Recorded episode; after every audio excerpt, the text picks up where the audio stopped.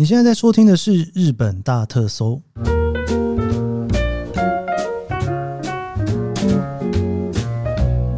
欢迎收听《日本大特搜》，我是 Keith 研究生。今天是二零二三年令和五年的八月九号，星期三。我们今天的这一个昭和特辑啊，其实真的是不知不觉已经到了昭和二十八年哦。最近哦，有时候跟那个日本朋友出去聊天的时候哦，不知不觉就会。讲出一些这个昭和时期的一些事件出来，蛮神奇的一件事。因为呢，我自己好像在台湾，我也没有真的把一九四九年之后的这一段历史背得有多熟。反而现在因为做这个昭和特辑，然后从世界大战结束之后，这个每一年每一年发生什么事情，然后有发生一些，就是每一年呢有什么特别值得拿出来聊的事情，哈，一集一集拿出来聊的时候，哈。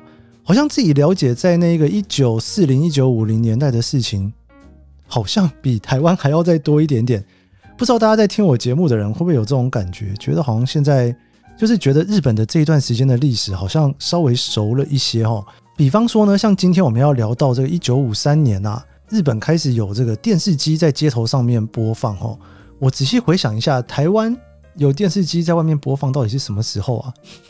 我甚至连那种一点想象出来的画面都没有办法，但是我可以想象出日本的画面来，所以还蛮有趣的，蛮神奇的哦。慢慢这样子一集一集做下来，自己好像都快要变成昭和通了。好啦，这个昭和还很长哦，我们才到二十八年，这个昭和一共呢会到六十三年的样子，六十三还六十四啊？六十四年哈，所以还有半年的时间哈，我们慢慢聊哈。好的，我们昭和二十八年，一九五三年这一年呢，其实是电视机出现的这一年。我们一起来看看这一年发生了什么事情。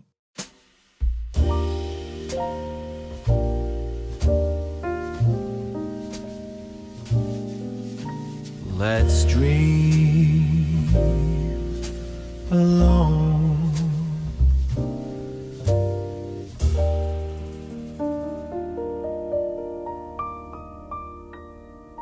在昭和的二十年代的后半，哈，应该说二十八年之前的几年啊，在东兴呢，你如果在一些比较大的车站前面的广场，你都会看到呢，有人哈在路上呢，就是有放电视机啦，大家就在那边看哈。其实电视机这件事情呢，不是第一次聊，应该在前面几集的时候就有稍微跟大家聊到哈，有电视机开始在市场上面贩卖的故事。不过哈，在昭和二十八年。的二月一号，NHK 呢，也就是日本放送协会呢，它第一次的正式放送开始了哈。在二月一号，昭和二十八年的一月一号的下午两点，主播志村正顺啊，他的第一声响哈，他就说了哈，这边呢是 NHK 的东京电视台。这句话出来之后啊，也就是日本的第一句哈，从电波里面放出来到大家的电视面前的第一句话哈。那这一天呢，其实，在银座的街头啊，有非常多人聚在那里。根据我看到这个数据哈，应该有几百个人了哈。那大家呢，看到电视的时候啊，因为不知道这是什么东西嘛，所以就很好奇，想说，哎，这到底是什么哈？大家对于电视机的说法就是哈，可以用眼睛看到的广播。没错哈，就是在这之前，我们有聊过像广播剧非常有名的广播剧，请问方明哦。那后来呢，他也上了电影院。但是呢，在那个时候没有电视机了，所以说你就没有办法从放送的方式，就是透过电波放出来的方式，让大家去看一集一集的电视哈。但是呢，从有了电视机，而且有电波讯号之后哈，这件事情当然就会有非常大的改变了。不过这个 NHK 呢，算是比较公共的电视台哦，民间的电视台呢，大概是晚了半年，在昭和二十八年的八月二十八号早上十一点二十分哦。日本的第一间呢民间放送公司，日文里面“放送”这一个词啊，其实就是在讲说透过电波的讯号哦，然后传送过来的意思哈。那这个民间电视台呢，在八月二十八号播出来之后呢，这个当然它就必须要以盈利为目标嘛，因为它跟公共电视台的状况不太一样。只是那个时候啊，电视台还是非常非常的贵哈。我们看那一年电视的价钱呢，其实是十四寸的电视哈，这边资料写是十四万两千六百元。十四万两千六百元是什么样子的数字呢？就是如果你是大学毕业生的第一份薪水大概是一万多块钱的时候，等于说你的年薪只能够买一台电视机，年薪买一台电视机，大家可以稍微想一下，如果我在台湾大学应届毕业生，呃，年薪如果有个四十万、五十万台币的话，等于说电视台就是这个价钱哈，有没有觉得很难买得起的状态？毕竟现在呢，应该大学应届毕业生的第一份薪水，一个月的薪水应该就可以买一台电视了吧？毕竟现在电视很便宜哈。那那时候聊的呢是十四寸的电视，现在这个两万块应该可以买到四十寸了吧？搞不好五十寸都可以哈。事实上啊，这个电视的价钱呢，也是慢慢的在降价了哈。一九五三年就昭和二十八年的时候呢，我刚刚有聊到是十四万多日币哈，到了一九五五年的一月的时候是十二万。到了一九五六年的一月是九万哈，一九五七年的一月是八万，五年之后的一九五八年的一月哈，从一九五三年之后的五年哈，一九五八年的一月呢，其实已经降到大概一半的价格，大概一台是七万六千块钱日币。我查了一下，昭和三十三年大学毕业生的第一份薪水其实是没有涨的哈，就是跟昭和二十八年是差不多的，也就是说呢。大概原本你是从一年的薪水可以买到一台电视，五年之后呢，大学应届毕业生半年的薪水大概可以买一台电视哈。那讲到大学应届毕业生的薪水，其实用现在的角度去看，大家可能比较无感哦，就会觉得说，哎，这应该还算是一个低薪的状态。但事实上呢，在那个时候的日本啊，大学其实还蛮少的哈，所以你能够有大学毕业然后领到薪水，其实在整个。社会当中已经算是中高薪的状态了，因为能念大学而且还毕业的人，真的是少数中的少数。也因为这个原因啊，这个民间放送局日本电视台哈，他为了要推广电视，那大家又买不起电视，那怎么办呢？他就呢在各个街头的地方放了电视，让大家一起聚在那边看。你想想看，一个十四寸的电视其实很小诶。我仔细回想了一下，我人生中的第一台电脑荧幕好像就是个十二寸还是十四寸。但是在那个时候的十四寸电视应该已经是最标准哦，大型的电视能够放在马路正中央。所以呢，这电视呢要在马路正中央看的话呢，你就得用桌子把它垫高哈，垫到一定的高度，这样大家才有办法抬头哈。一群人，你看他说几百个人，哎，几百个人在有乐町的街头看电视，现在你大概很难想象吧？因为只有十四寸哦，那后面的人大概只看得到一点点哦，应该是一个非常新鲜的事情吧。当时呢，什么样的电视是最有名的呢？其实呢，就是大相扑哈，还有就是格斗哈。那这个大相扑跟格斗呢，因为电视而带起的热潮，其实在隔年的昭和二十九年哦，就是非常非常的经典的状态了哈。我们下周会来聊更多哈电视所带来的大相扑的热潮。好的，这个电视机因为出来了之后，大家要看电视嘛，那又很贵嘛，所以呢，当时呢就有一个所谓的生意哈，叫做租借电视机的生意。什么叫做租借电视机的生意呢？就是你去电器行那边，你可以跟他说：“哎，我想要租一个礼拜的电视。”然后他就用一个礼拜租借电视的价钱，哎，租给你哦，你就可以带回家看电视。我觉得有一点点难想象哦，呃，到底要怎么去租呢？是因为那个礼拜有什么重要的节目，所以要租吗？如果是体育活动的话，可以想象说：“哎，我就租个一晚哦。”又或者是奥运的话，哎，奥运可以租哈。不过那时候还没有奥运啦，奥运是几年之后才开始的哈。还有啊，这个电视机呢，除了就是可以拿来当做是租借的东西之外啊，你知道每年中元节的时候，就是哎，其实就是下个礼拜哈，日本的 Obon 呢，就是这个礼拜的周末一直到下个礼拜哈，在这段期间呢，就会买东西，通常都会有那种抽奖哈，你就会看到他转那个珠珠，转出来之后，如果中奖，就会叮叮叮叮叮叮叮。那当时呢，他们就有中元节的特卖哦，就是用电视机当做他们的特等赏。哎，电视机当特等赏是什么概念呢？因为我刚刚说大概是一个大学应届毕业生一年的薪水嘛，哦，所以假设以现在台湾的物价来看是五十万日币的话，哎，不是五十万台币的话，那么你如果抽到了一台电视，你会把它留下来吗？哎，我可能会瞬间把它卖掉，哎，因为这个钱那么值钱，我真的是要放一台电视在家里面，我还很怕被偷嘞，那么大一个东西，而且就是纯粹娱乐的用途，哈，大家可以想象一下。在一个那一个年代，电视是一个多么有趣的东西哈。好，我们看这个数据呢，在昭和二十八年的二月啊，一开始做这个放送的时候呢，跟 HK 签契约有八百六十六件哈，一直到年底呢，有一万六千七百七十九件。那一万六千七百七十九件的契约呢，就是你可以收到讯号的契约呢，大概占整体普及的千分之一。到了隔年的昭和二十九年呢，是五万多件哈，普及率到了千分之三哈。在隔年昭和三十年呢，普及率到了千分之九。在隔年昭和三十一年呢，普及率就到了百分之二点三哈。一直到昭和三十三年啊，也就是开始有电视的五年之后呢，普及率就已经到了十一 percent 哈。总共契约的签约量是一百九十八万两千三百七十九件。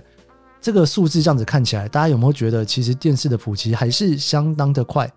毕竟它价格也降到一半了哦。哇，诶，这个价钱，我觉得买电视人应该还是有钱人居多吧？哦，但是可以想象，在当时这是一个多么新奇的东西啦。你可以透过一个小盒子，然后可以看到东西诶。以我们现在的角度来看，好像很理所当然，因为我一出生就在看电视了。然后更别讲现在的小朋友，一出生可能已经在看高画质 HDR 的电视机了，对不对？4K HDR 的电视可能对于现在的小朋友来讲很理所当然，甚至拿起手机看一些 YouTube 也很理所当然。但是在当时，哎，这个真的是一个非常大的新闻。这一年呢是大学野球的黄金时期哈，所谓的大学野球呢，就是大学去打这个棒球比赛哈。东京的大学跟关西的大学哈，这都有大学的比赛的联盟。当然甲子园已经之前就有了嘛，这个算是日本战争之后哈，这个应该是第八年哈。我们从二零年开始聊到二八年哦，野球就是棒球了哈，已经到了职业的棒球，然后高中的棒球、大学的棒球队这些联盟已经都一一开打了。那当时因为电视机跑出来抢市场，你会觉得一群人聚在那边看电视，好像跟电影很像哈。那毕竟电影卖的比较贵嘛，所以说呢，电影他们也推出了一个策略，他们那个时候啊就找出了一个方法哈，就是所谓的立体电影，用一个纸的眼镜哈，那左边右边用不同的颜色挂在脸上哈，你就可以看到立体的画面。如果以现在的角度来看，那个时候的立体应该是诶不怎么样的立体吧哈。不过在当时可能也算是一种噱头吧，哦，因为没有办法，这个电视机呢，大家都在街头看，而且看免费的，那你电影要怎么竞争呢？所以这在诶昭和二十八年就已经有所谓的立体电影开始公开播放，在当时东京港区的青山也开了第一家的超级市场，哦，叫做纪之国屋。那青山那个地方，其实即使到现在都算是东京地价相当贵的地方。那边有很多的使馆区，有非常多的外国人。事实上呢，现在很多的大使馆都还是聚集在赤坂六本木青山那一带哦。也因此，这个超级市场啊，大部分光顾的呢，都还是以外国人为主。今年还有另外一个算是神科技，也普及到了整个民间当中哈，就是长距离的电话，东京、名古屋跟大阪都可以做当日的通话哦。然后我们在前几年有聊到的你的方明的这一个广播剧。对了，我来刊物一下好了，因为之前在聊到你的名字哈，Kimonawa 的时候，我是直接把它直译成你的名字哈。结果呢，就有朋友哈就直接跟我说，哎，其实那个中文是有方译的哈，就是你的方名。不知道大家听到你的方名会不会更能想象到说我在聊的是哪一部电影呢？那这部电影的第二部呢，在这一年公开上映了哈。那当时呢，女主角啊，她就是有一个把。布从头呢一直绑到脖子这边，把它卷起来哈。那卷起来的这块布呢，在当时也兴起了一种流行哦，大家就称它叫做针织子卷哈，还蛮有趣的一件事情。这一年还有另外一个流行语叫做八头身。这个八头身是怎么来的呢？因为昭和二十八年啊，就是伊东娟子呢，她入选了环球小姐的第三名。然后呢，她就有聊到说，理想的体型是什么哈？就是所谓的八头身体型哈。哇，这个八头身体型在那个时候已经算是大家所想象中的一个美女。我记得在十几二十年前，台湾是不是很流行九头身啊？到底是要腿多长，然后脸要多小才有办法被称为美女呢？哦，这不知道哈。不过每一个时代的审美观不太一样，八头身我觉得很难想象。我不知道我自己是几头身呢？今年的物价，大学的毕业生哈是九千六百块钱哈，然后呢米十公斤六百八十元，豆腐十二点七五元，啤酒一零七元哈，清酒一点八公升五百一十三日币哈，然后呢香烟呢三十块钱，明信片五块钱，一个月的报纸两百八，国铁的起跳价是十块钱日币哈，烫头发三百八十六元，你有没有发现我已经没有在跟去年做比较了？没错哈，因为其实这一年啊，几乎物价已经没有什么改变了。这样一年一年聊下来，好像前几年的经济的政策真的有让整个经济稳定下来的感觉。然后这一年出生了一个非常有名的歌手，哎，这个 Teresa Ten，台湾人大家应该都知道哈，就是邓丽君哈。邓丽君呢就在这一年出生的。现在大家如果在日本开高速公路哈，会觉得这个收费呢是非常理所当然的一件事情。不过在当时呢，其实高速公路哈，应该说那个时候基本上没有什么有料的道路哈，就是要花钱付费的道路哈。那第一个付费的道路呢，就在昭和二十八年的十二月一号开通了。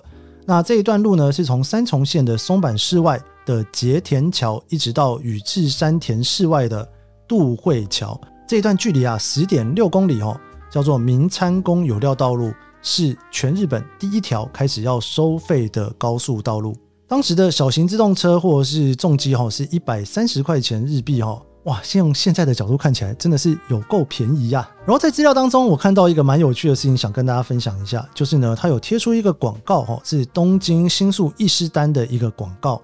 那这个广告呢，它在卖的东西呢，是小学生后面背的那一个背包。大家应该对于日本小学生背的背包有一点点印象，哦，大概就是长这样方方正正的样子。那这个背包呢，其实它有三种规格，一个是牛皮革，一个是猪皮革，另外一个呢是橡胶，哈。牛皮革是一个背包两千块钱，猪皮革是六百八，橡胶是六百八十元。哎，说真的，其实不太便宜耶。因为那时候我们在聊到这个两千块钱，两千块钱已经是一个大学应届毕业生的五分之一左右的薪水了哈。所以你要能够买牛皮革上学的小朋友，应该觉得是一件非常骄傲的事情。因为大部分的人可能就是只用比较便宜的猪皮革或者是橡胶哦。然后我读到这边呢，我决定要来看一下现在的这个背包是多少钱哦。我发现这个其实要卖到六万多块钱日币呢，就是现在的价格哦。所以它从来没有便宜过诶，在那个时候就是以一个高价的方式诞生哦。现在一个还是要卖到六万多块钱哦。不知道那个时候如果家里面有小朋友要上小学，是不是一个还蛮大的压力哈？因为要背背包出门了。这个背包诶，六万多块钱。我自己现在平常 在用的背包，大概了不起就两万块钱日币吧。哦，六万多块钱日币很贵。我想下次出去看到小学生的背包，我要给他们多一点 respect，因为他们后面背的都比我背的还要贵。好的，这个昭和二十八年呐，哇，电视机的年代开始诞生了哈。大家如果现在正在看电视的话，可以想象一下，它其实在当时呢，整个电视机出现在东京街头的时候，是一个。放在马路上面，大家围在那边看的一个算是什么家电嘛？其实也不能称作家电了哦，因为不是放在家里面哦。我们这集的日本大特搜就到这边，喜欢这期节目，别忘了帮一下五星好评，也推荐给你身边喜欢日本的朋友。那我们就明天见喽，拜拜。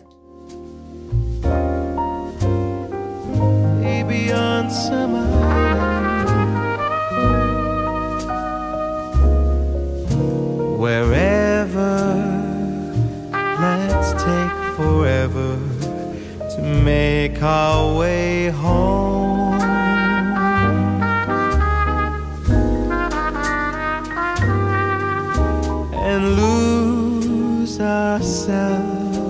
This Christmas so we can dream.